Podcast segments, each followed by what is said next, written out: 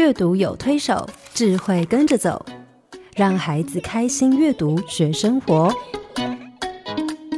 欢迎收听《阅读推手》。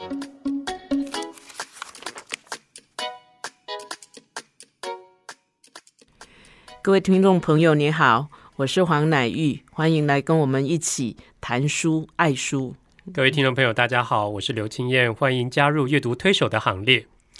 黄老师，我们这几个礼拜都在谈阅读，对不对？是啊，嗯，你觉得阅读对你自己最大的影响是什么？呃，我想一方面呢，我也是一个兴趣很广泛的，所以借着阅读呢，呃，很多的不同的书可以满足我对不方不同方面的兴趣，对，满足我的好奇哈。那给我很多的乐趣，这是当然从小就培养的。那慢慢长大以后呢，我也发现，当我我是一个阅读的人，我喜欢看书，我就会交到一些也爱看书的朋友。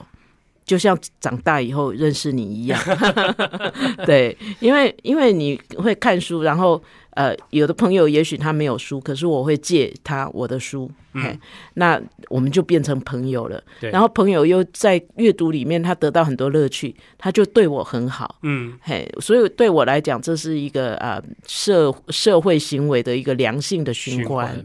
对，然后我的朋友里面呢，有一些也是喜欢书的，到现在都是。嘿，那我们甚至有阅读协会啊，对，大家一起来做推广阅读啊。嗯，所以对我来讲，我就也没有太多时间或者是太多机会去接触到所谓。比较对我不好影响的朋友，我只怕自己对别人影响不好而已。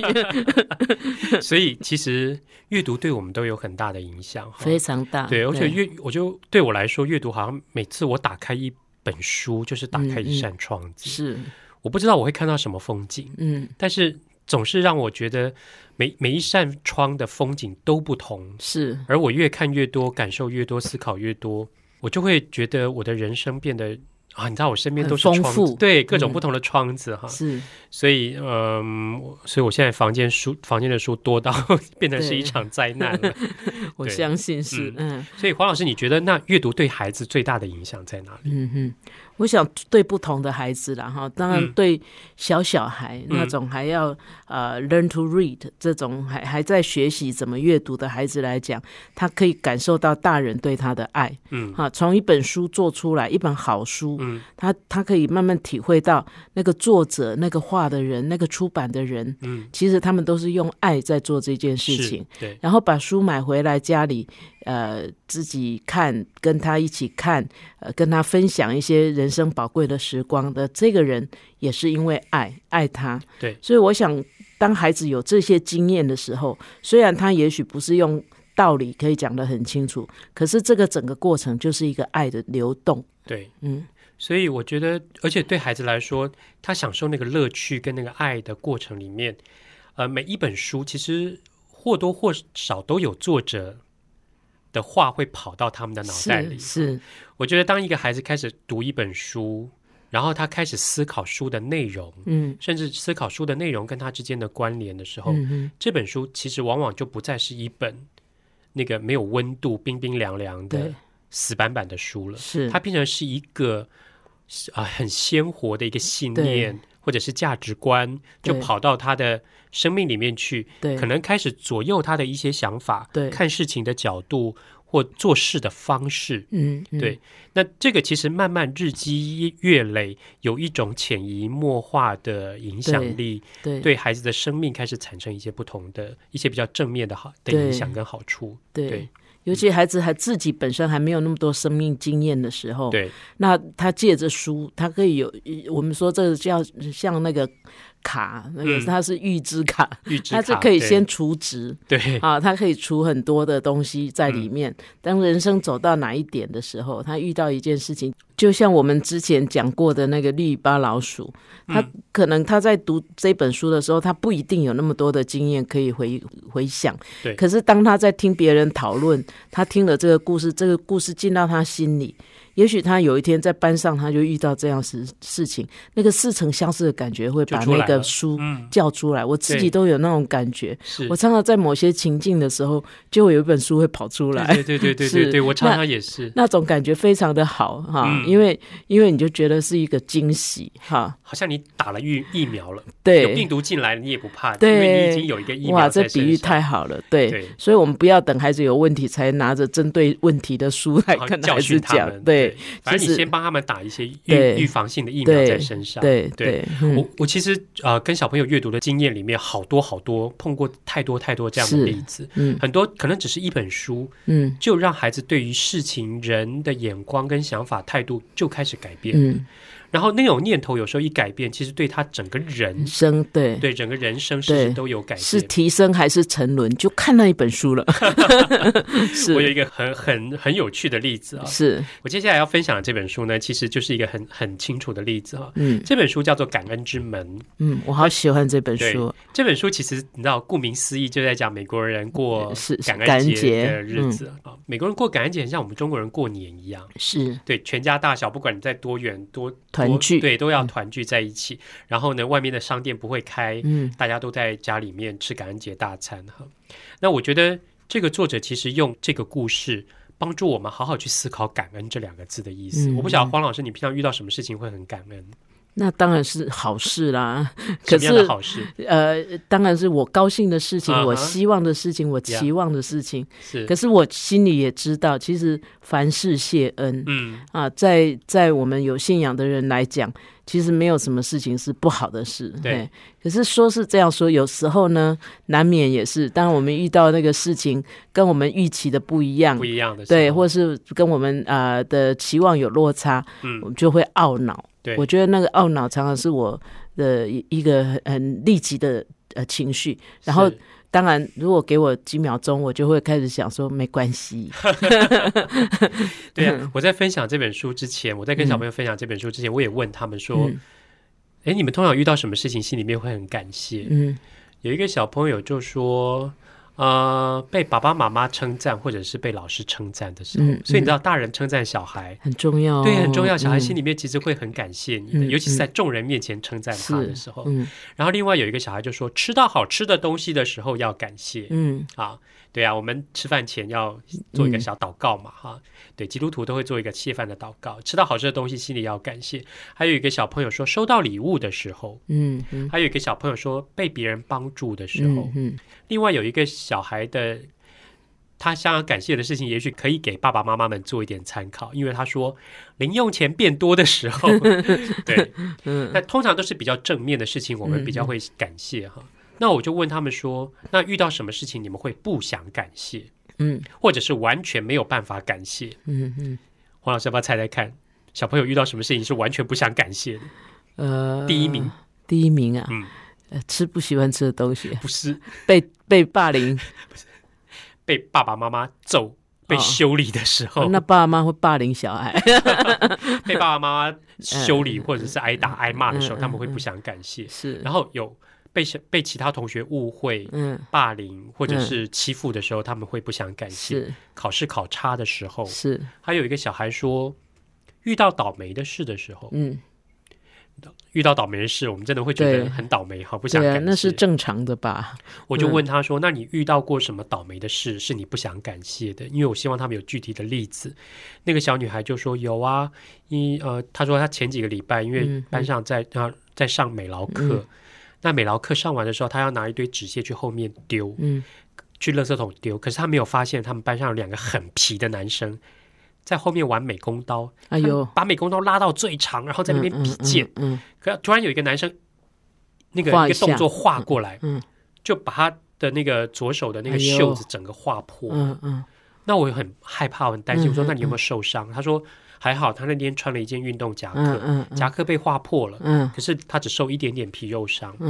他说他去擦药的时候，护士说如果没有那件运动夹克，他可能要缝好几百针。是是，那我就觉得这件事情是的的的确是一件蛮倒霉的事。嗯嗯。可是呢，有一个小女生就听到他讲，就说啊，那你也没有受伤啊，你还有衣服保护你。她说她比较倒霉。我说你遇到什么倒霉的事？她说她每天骑脚踏车去学校上学。有一天早上要骑脚踏车的时候，发现脚踏车变成一堆废铁堆在门口，嗯，啊，不知道凶手是谁。嗯，然后呢，从那天开始，他就必须每天走路去学校上学了。嗯，他就觉得很怄。嗯，那他一讲完，有一个男生本来就走路上学的，他就说：“我也走路上学啊，那什么了不起？锻炼身体。”他说：“你走路上学，我也走路上学啊，所以他觉得没什么了不起。”我说：“那你遇过什么倒霉的事？”他说：“啊。”有一天放学的时候啊，他跟另外一个同学一起走路回家，一边走呢，就一边聊天，聊得很高兴，没有在看地上。走着走着，不小心就不啾，黄金。他说：“我敢保证，那一定是拉布拉多的。”我说：“你怎么知道那是拉布拉多的？”他说：“因为很大一坨，那个整个把他的布鞋前面都包住了，很恶心。”嗯，我就说：“那你回家怎么办？”他说：“就赶快洗布鞋啊，不然不能够进，不能够进家门。”然后呢？他一讲完以后，坐在他旁边有个小男生就说：“那你踩到狗大便还好吗？那你你至少还有穿布鞋，那我觉得你还好。”他说：“我说那你比他更倒霉。”他说：“对。”我说：“你遇到什么倒霉的事？”他说：“他有一天上体育课的时候，突然发现 有个东西掉在他头上，他手一摸，发现那是什么？润发乳，鸟大便。他就很呕，很呕，很呕，很呕。我就说，那遇到这些倒霉的事，你们心情怎么样？嗯，很糟。嗯，好，我说，哦，好，那我今天要跟你们讲一个故事。嗯，这个故事呢，发生在美国的感恩节的时候哦。你知道，美国的感恩节是一个非常美好的节日，对不对？是，全家人要干嘛？团聚啊，团聚吃大餐，对不对？黄老师，你一定常常在美国过过感恩节，对不对？是，哎，美国人过感恩节。吃完感恩节大餐都有一个传统，你知道那个传统是什么吗？要动一动，动一动。对，而且呢，我曾经过过两次，跟外国人过过两次感恩节啊。他们吃完感恩节大餐以后啊，就是啊，男主人就会要我们全部的人一起分享，嗯，你今年当中最值得感谢的事，嗯，然后我们就在那边一起分享，然后一起祷告。我觉得这是一个很美、很美好的传统。对，嗯，那。其实感恩节对美国人来说是一个非常美好的节日，嗯，可是呢，在偏偏在这个感恩之门的这本书的故事里面，有两家人，嗯，都在这个美好的感恩节遇到了非常非常倒霉的事，有多倒霉呢？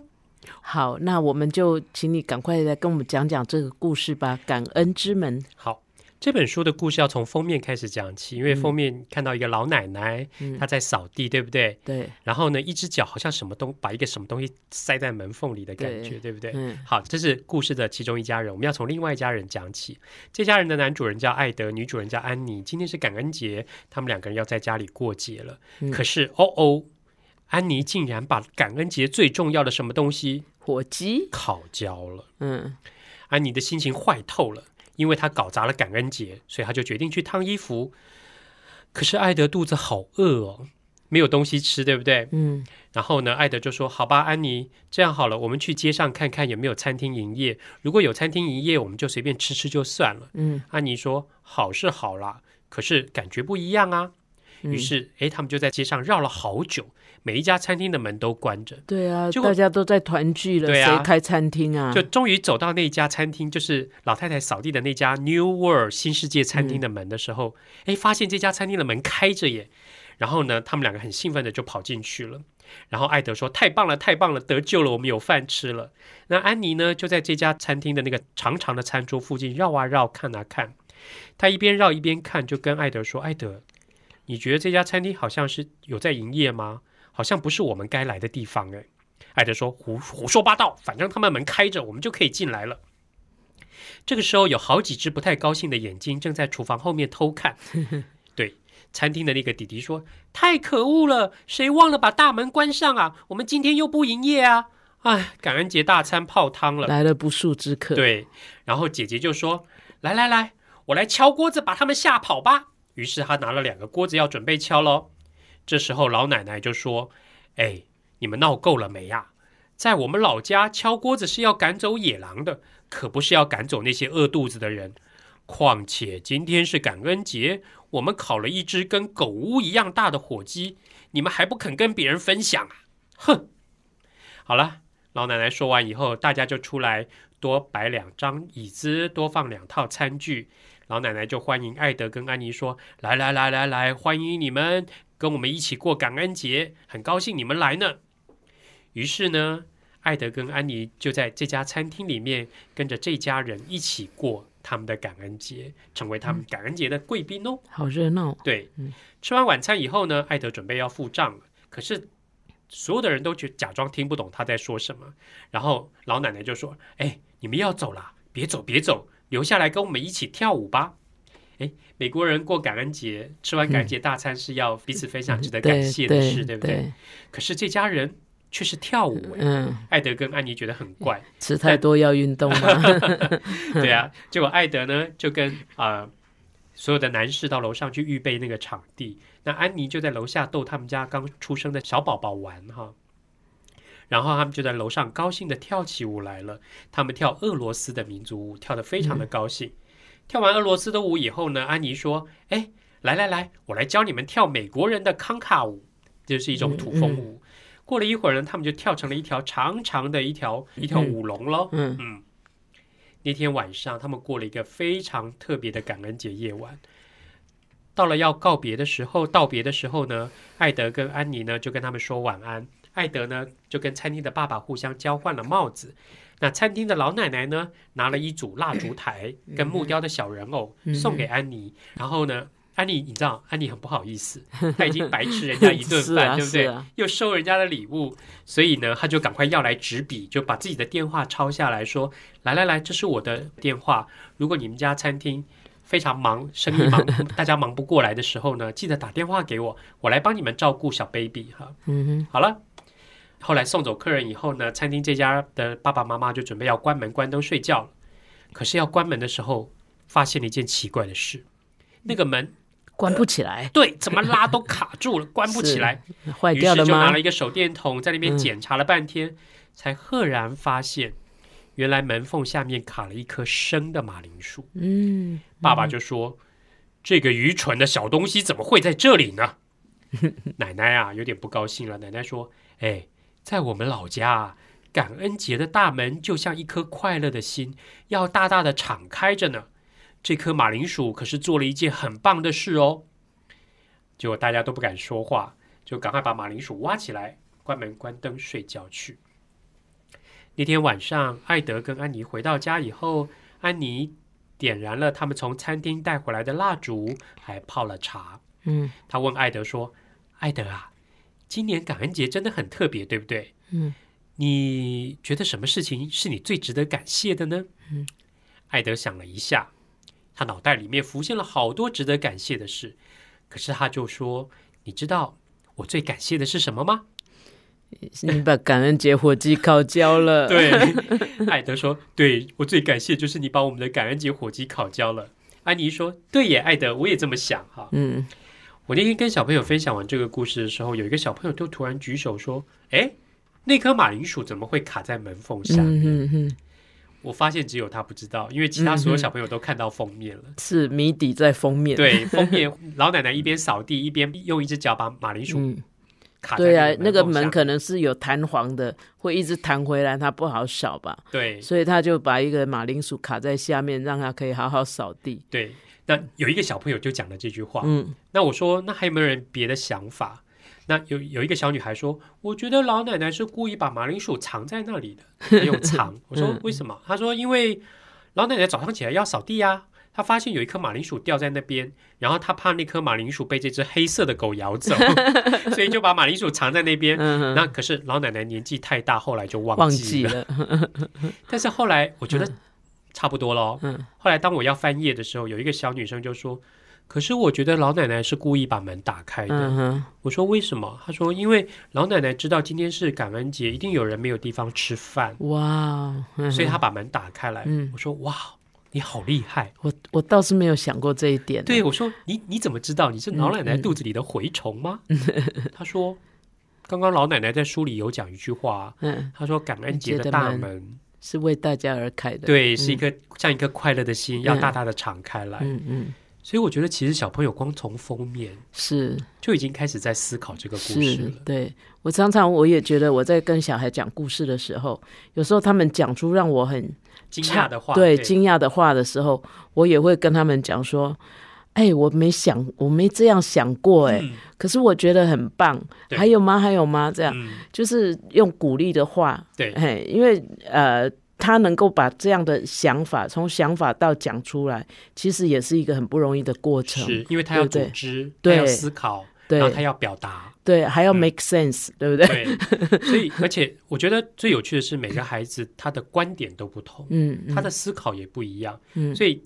你知道三个孩子丢出三个不同的观点，是。其实我们全部的人都听到了，嗯嗯，我就觉得这件事情其实是非常有，而且没有绝对的对错。对，我觉得大人常常不敢回应，因为他觉得哎我会讲错，对，好像什么都要有标准，对，或是说三个答案出来，他们就会觉得谁的比较好。对，其实这种都不是很健康的心理啊。是啊，嗯，对，所以我我后来在跟小朋友讨论这本书的时候，我发现他们他们的观点就更有趣了，因为你知道。我其实喜欢，有时候喜欢把故事做一些假设性的揣测跟的想法。譬如说，那个他们安妮不是把火鸡烤焦了吗？对。那我就问小朋友说：“哎，我们来想想看，如果安妮把火鸡烤焦了，他们决定在家里不出去，嗯，你觉得结果会怎么样？”王老师觉得结果会怎么样？吃胜利面，吃胜利面 没有就会懊恼，懊懊恼一段时间，懊恼是只有一天晚上，对，懊恼啊，生气啊。有的小朋友说他们两个还会吵架，对，因为血糖降低。可是你知道吗？他们两个后来出去了，嗯，可是出去了以后，他们换换哪一家人倒霉了？哎，开餐厅那一家，跑进两个不速之客，对不对？本来是自己要不营业的，可是跑进两个不速之客。王老师，你觉得？他们餐厅这家人可不可以把艾德跟安妮请出去？当然可以呀，他可以说啊，对不起，那个我们今天呃不不营业，对，那很对不起，嘿，下次你改天来，我们一定好好交代，对，理所当然，可以讲了很多很有礼貌的话，可是他还是可以请他们出去。嗯，可是好，我也是这样思考，然后我就问小朋友，如果他们真的把艾德跟安妮请出去的话。他们就把幸福给关在门外了。真的吗？是。譬如说，譬如说，他们就不会有呃有不同的呃学跳不同的舞啊，然后他们不会认识新的客人啊，对，然后他们很可能就是从此以后。都是朋友，不只是啊那个老板跟客户的关系，对他们可能就是呃就是一个很好的朋友，而且最重要，他们也在这个中间呃经历了那个爱爱的流动，对，所以。所以，如果他们真的把艾德跟安妮请出去，这些都没有了，对不对？对啊，对，有的小朋友就说啊，对啊，如果他们真的把艾德跟安妮请出去，那他们就学不会美国人的那个康卡舞要怎么跳。对，然后甚至有一个孩子看到我最喜欢的一页，就是爸爸跟餐厅的爸爸跟艾德互相交换帽子，然后老奶奶拿了一个蜡烛台送给安妮那一页。嗯，他说啊，如果他们真的把艾德跟安妮请出去，那他们两家人就没有办法变成好朋友。是，我说等一下。书里面的故事并没有告诉我们，他们两家人后来变成好朋友。你怎么知道？嗯，你知道那个孩子讲了下面一大段话，吓了我一跳。说他说什么？你知道吗？他说：“哎，安妮有把电话留给他们啊。嗯，那说不定这家餐厅的人后来生意很忙，很忙，很忙，很忙，没有人照顾小 baby，就打电话请安妮来帮忙照顾小 baby。是，那安妮来帮忙照顾小 baby 很辛苦，对不对？所以呢。”餐厅这家人就会留安妮下来吃饭，所以说不定一次、两次、三次、四次、五次、六次、一七次、好几次以后，艾德跟安妮只要来这家餐厅吃饭。都不用钱，就变成一家人了。对对，所以那个故事外面的故事，小孩自己已经演演了很久了。对对，哎，我在讲故事的那个当下，我并不知道他的脑袋其实做了这么多延伸的想象跟思考，是很有趣。嗯，那我那天就问小朋友说：“哎哎，在这么美好的感恩节，两家人都遇到很倒霉的事，对不对？嗯，可是你们有没有发现一件有趣的事？”艾德跟安妮后来回到家以后，嗯，他们对今年的感恩节最感谢的是什么？那只烤焦的火鸡是倒霉的事，对不对？对。那黄老师，你要不要说说看？你觉得餐厅那家人他们会最感谢什么？那个马铃薯。对了，小朋友异口同声就说他们会最感谢马铃薯。这个火鸡跟马铃薯还真是绝配的。对啊，我说 为什么是马铃薯？他说因为马铃薯把门打开了，是他们两家人因此变成好朋友。嗯，所以我那天就跟小朋友说，对啊。好像看来很倒霉的事，有时候也值得感谢。对，化了妆的祝福。对对，就像黄老师刚刚说的那句话，我那天也跟小朋友分享了那句话，圣经里面说凡事谢恩。我就跟小朋友说，有没有人可以解释一下凡事谢恩什么意思？有一个小朋友就说，凡事谢恩就是每件事情都要感谢上帝。我说解释的太好了。那每件事情包不包括好事？嗯，哎，包括，包不包括坏事？当然，包不包括倒霉的事？也要啊，也要啊。对，你知道，后来你知道，我就说，既然都包括的话，那我们来想一想好了，你们刚刚说的那些倒霉的事，有什么好感谢的？嗯嗯，不是有一个衣服，有个小女孩衣服被割破，对不对？她说她感谢上帝，她那天穿的那件衣服保护她，所以她的手没有受很大的伤。哎，我们听得很。而且又可以买新新新可以买新衣服，对 对。那我后来我就问那个脚踏车被压坏的那个小女孩，我说：“那你脚踏车被压坏有什么好感谢的？”她想不出来。嗯，旁边有一个很皮的男生说：“要感谢啊，因为你脚踏车压坏以后，你就走路去上学，这样就可以减肥。” 就说这样没礼貌。他想不出来，我就没有勉强他。我就问那个踩到狗大便的小孩，我说：“你踩到狗大便这件事情，你觉得有什么好感谢的？”那个小男孩想了一下，也说没有啊，因为他觉得狗大便很脏、很恶心、很臭。嗯，旁边有两个男生就帮他出出主意了。他说：“你至少应该感谢你的布鞋，嗯，你的布鞋帮你挡住了狗大便。嗯，如果你那天穿的是拖鞋，哎呦我的妈呀，那更可怕，对不对？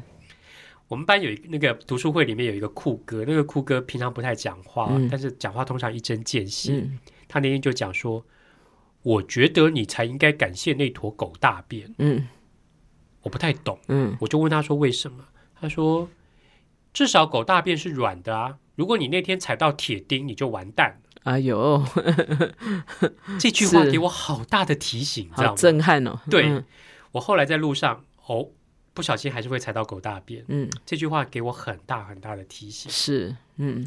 那后来我就请他自己想，那个踩到狗大便的小孩想了很久，就说。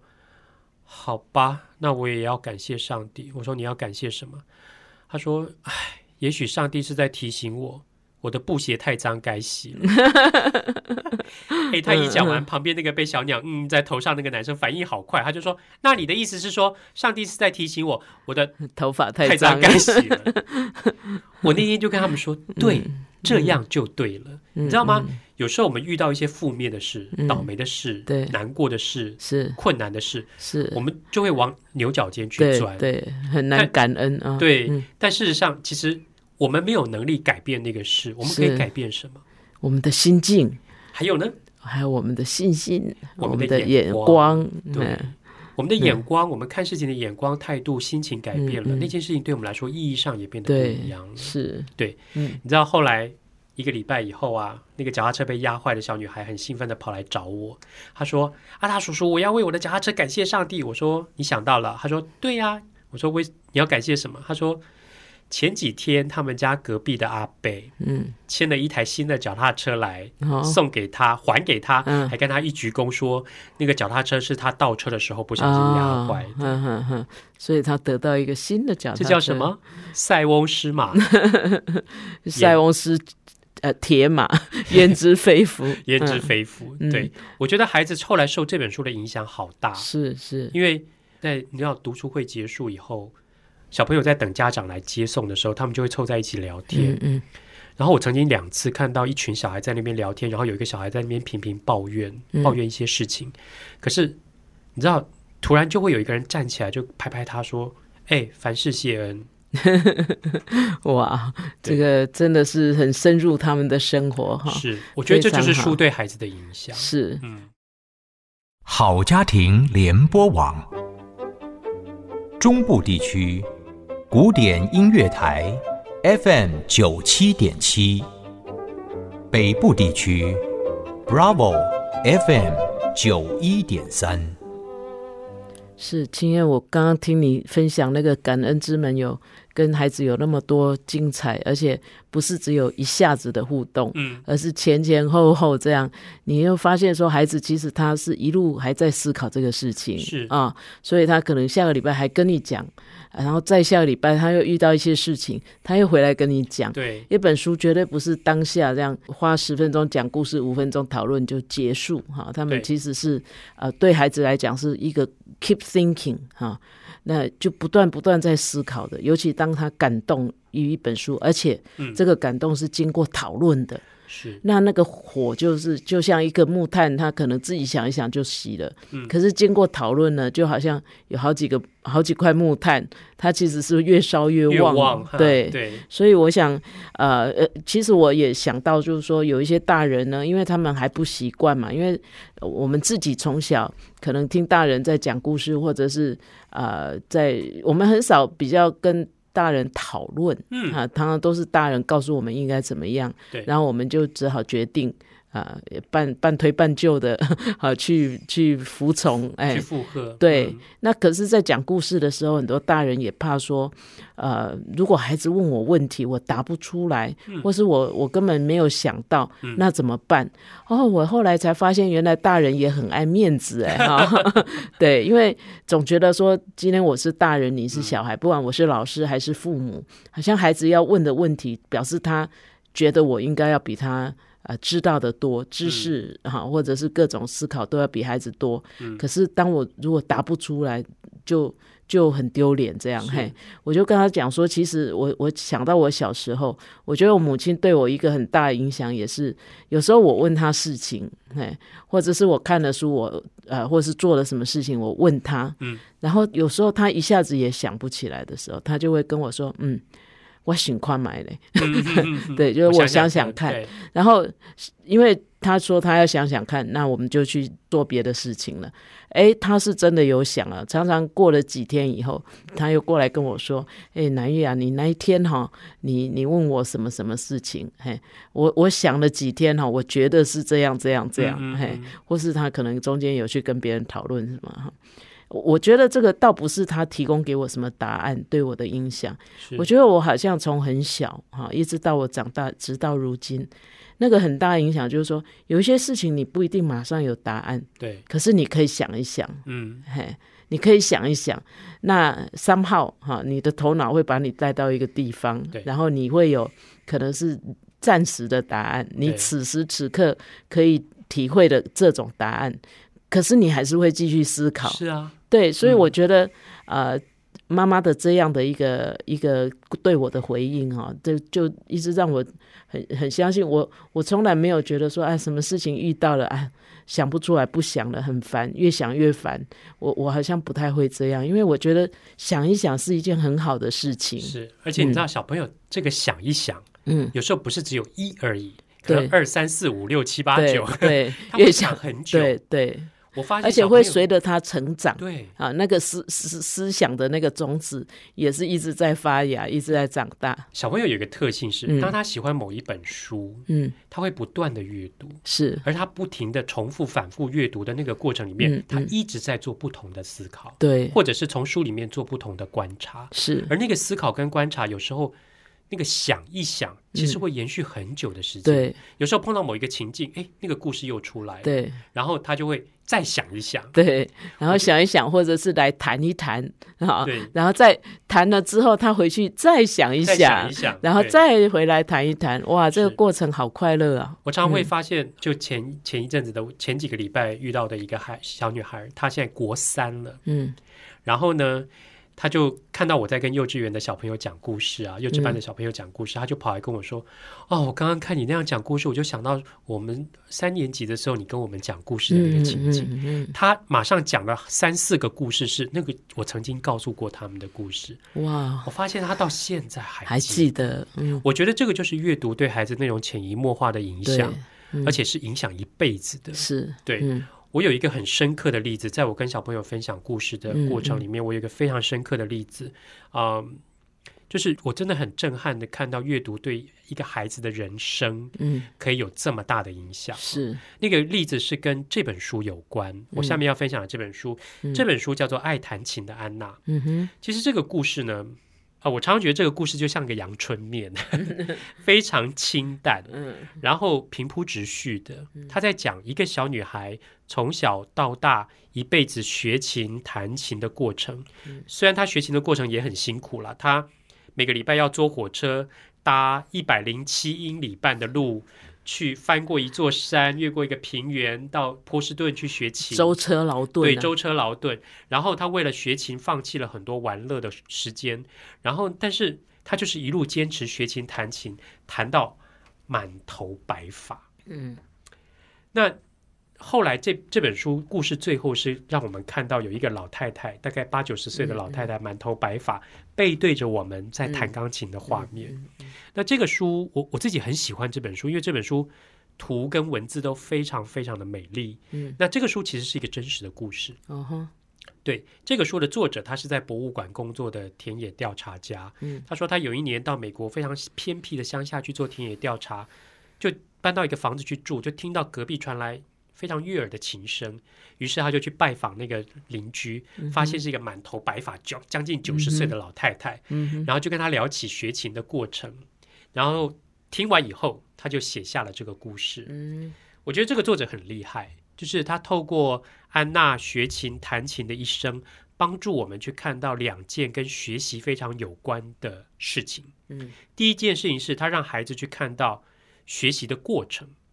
安娜学琴的过程非常辛苦，要坐那么远的火车，而且自己坐车来回，哈，要付代价。对，要付代价，而且弹琴要很认真，要牺牲玩乐，哈。可是呢，他也让孩子去看到学习的成果。嗯，安娜学会弹琴之后呢，你看啊，他可以在他在教会里面帮忙弹琴，对不对？是琴。对，然后呢，他还弹琴娱乐村子里面的人。对，然后他还可以举行音音乐发表会。嗯。甚至后来，音乐成为他生活中不可或缺的一部分。不管什么时间，抱着孩子弹对，不管什么时间、什么季节，都有他的琴声。每个星期天，他在两间教会帮忙弹琴；星期二为农会弹琴。但大多数的时间，作者说，安娜都是为谁弹琴？自己，为自己。嗯，他其实也在暗示小朋友说，学习这件事情是为自己，为自己而学。所以有一天，安娜老了，爸爸妈妈过世了。然后呢，丈夫过世了，小孩离开家了，她房子剩下她一个人的时候，安娜说了一句很重要的话，她说：“没有关系，我还有钢琴呢。”嗯，对，你知道，我十几年前在跟一群小朋友分享这个故事的时候，我念到最后那一句，安娜说：“没有关系，我还有钢琴呢。”哈，嗯，突然有一个小男生就说：“那有什么了不起？我老的时候也有钢琴。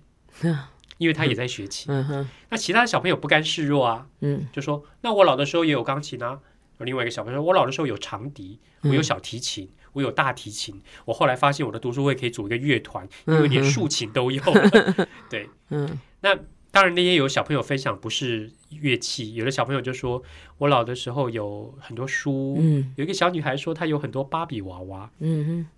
我其实不太 care 他们老的时候有什么，可是我觉得那天有一件事情让我觉得很感兴趣的是，那些小孩不断的在重复一句话：是我老的时候。嗯哼，我发现做这本书的那个画家跟作者，嗯，最后停留在安娜满头白发的安娜背对着我们弹琴的那个画面，其实让孩子去想到他，嗯，有一天也会老老的时候。对，我觉得当孩子这个念头一转的时候，他们开始在思考什么。我老的时候了，嗯嗯，安娜老的时候有钢琴，我老的时候有什么？嗯，于是他们看待人生的眼光从现在就拉到未来去了，嗯嗯。你知道我本来拿这本书啊，要跟小朋友讨论什么，分享什么？你们学音乐的甘苦谈。我后来发现，这个不是他们看这本书的观点，是。于是我把我原先预设的东西全部丢掉，嗯，我开始跟他们讨论什么，你知道吗？你说。你们老的时候要干什么？黄老师，你想过你老的时候要干什么了没？呃，我应该很快了，不会了，我应该还是去读当故事奶奶吧。嗯嗯，因为这是我最爱做的事情呀。嗯，我那天就跟小朋友就在那边聊天，我说：“哎，那你们有没有想过你们老的时候要做什么？”有一个胖胖的小男生说：“我老的时候要开一间很好吃的意大利面店。”我说：“为什么？”他说：“因为他觉得意大利面有一种神奇的魔力，他每次心情不好的时候，只要妈妈带他去吃了意大利面，他心情就会变得很好。”另外有一个小女孩就说：“她老的时候要当花婆婆。”嗯，那就是那个那个那个那本书，我跟他们讲过的那本书，跟花婆婆一样，到处去撒花种子。有一个小男生很有趣，他说他老的时候要跟阿公一样去医院当义工，嗯哼，因为他去过一次，嗯，他的阿公让他推那个借书车，嗯，他说告诉你们，医院的地板超滑，你只要推一下下就可以站上去，车子就会自动前进。他为了这个理由，他要去当义工，我觉得很很有趣。嗯，后来还有一个小女孩说，她老的时候要去。说故事给小朋友听，嗯，跟你一样，嗯。但是那天我们在聊这个话题的时候，不管是第一个话题，你老的时候有什么，或者第二个话题，你老的时候要做什么，嗯，全部的小朋友回应都非常的热烈，叽叽喳喳，对对，叽叽喳喳一直讲。只有一个小女孩从头到尾闭着不吭声，对，不吭声，而且脸很臭。嗯，我问她，她都不回应。嗯，那我就想说，好吧，你今天心情不太好，就算了。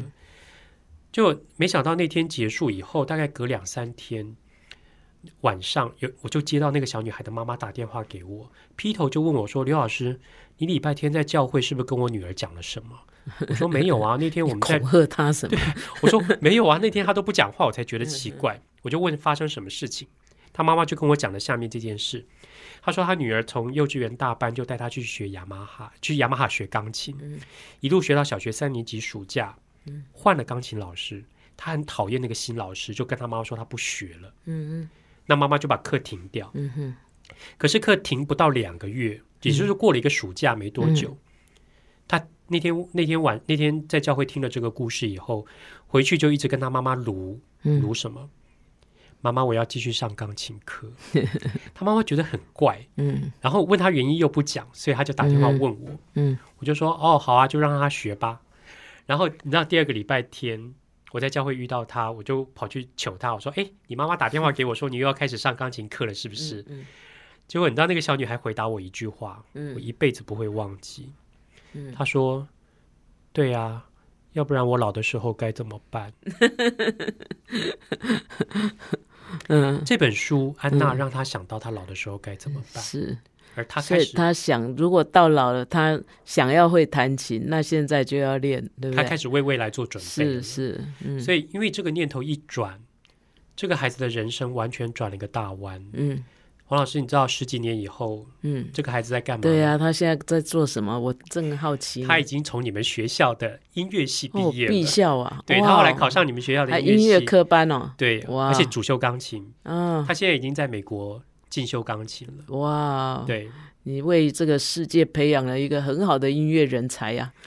我非常惊讶。是那嗯，我去参加他的音乐毕业音乐会的时候，他让我坐在第一排，嗯，然后他说他为我准备一个特别的位置，你知道那个位置上感人哦。对他带我去那个位置，你知道那个位置上摆了一束花跟一张卡片，嗯。然后那个卡片上写了一段话，让我非常感动。因为我在等音乐会开始，然后我就在看那张卡片。那张卡片上面写说：“他说他一直记得我曾经跟他讲过一个小女孩弹钢琴的故事。”嗯嗯嗯，啊，好感人哦！因为当场那个涕泗纵横，听他，因为你知道我的位置就在正对着钢琴，就看他弹琴。我看他弹琴那个样子，我眼泪，我其实一直在掉眼泪，因为。我很难想象，如果他今没有听到那个故事，他的人生会变成什么样子？是是是是，对，哇，这就是我觉得书阅读对孩子的影响。其实一个好的故事，不是只有影响孩子的脑袋，嗯啊，也不是只是让他一时心情好，对，也不是只是让他呃更能够表达、更会说话，嗯啊，而是真的是进到他心里的时候，让他去思考自己在这个世界上。好，天地念天地之悠悠，独苍然泪下。对他去，呃，就是以前可能弹琴对他来讲是别人对他的期望，对。可是当他进入这个书的时候，他看到的是弹琴对他个人的意义又是什么？嘿，那当这件事情对他个人是有意义的，也就是他对他的整个生命，对造物主，他是已经知道他。手上的功课是什么？对，我觉得好感动呀。是，所以我在带孩子阅读的这二十几年的过程，我常常看到书对孩子会有这种让我惊天动地的 影响。有的是非常啊慢的、缓慢的，有的是非常啊戏剧性的影响。但我觉得不管什么样的影响，对他们来说都是把他们人生带往一条更好的路去。是，所以他也要感谢那时候在跟你在那里呃对谈的那些小孩哈。是啊，因为别人七嘴八舌，让这个孩子在这些中间呢，他去想他自己的，好，他去思考他自己的人生。对，哈。哇，真的很棒！听别人的故事，想自己的人生。对对，我觉得这就是阅读带给孩子的影响。是，嗯，好，我们今天就到这里。接下来，我们来听听黄老师的小叮咛。乃玉老师的阅读小叮咛。各位朋友，我们在谈亲子阅读的时候呢？其实有一些父母也知道说，呃，孩子看了书就会有一些反应啊，他就会呃思考，他思考了呢，他就会问问题哈。所以有时候我们呃会呃有些老师啊，或者是父母会问孩子说有没有什么问题呀？那小孩说没有。那你就知道，看根本没听进去，也没有在思考哈。所以我们提醒你哈，要鼓励孩子发问哈。当孩子发问的时候，我们就可以鼓励他去，哎，对哈，诶，你问我这个问题很有意思，诶，那你要不要先去找找书看哈？那或者他去找看了书，也可以找到一些答案呐。可是呢？说真的，当他真的去找答案的时候，他会问出更多的问题，哈。那如此一路的问下去，他就会对他一开始的那个问题有更深的了解。就像我们在挖井啊，虽然我们一般人都不挖井了哈，可是我们可以想象一下，我们在要挖一口井，你一次挖一铲，哈，那一直挖挖挖挖到它变成井的时候。自然就会有甘甜的清泉可以喝哈，所以呢，能够发问表示他有思考哈。那虽然问题不一定有答案，可是，在寻找解答的时候啊，他已经培养了探索的习惯，也享受思考的乐趣。其实这个习惯跟乐趣对孩子来讲，是他一生都受用不尽的一个能力啊！所以，我我觉得我们要好好的利用跟孩子一起共读的时间哈，不但要允许他发问，也要鼓励他发问。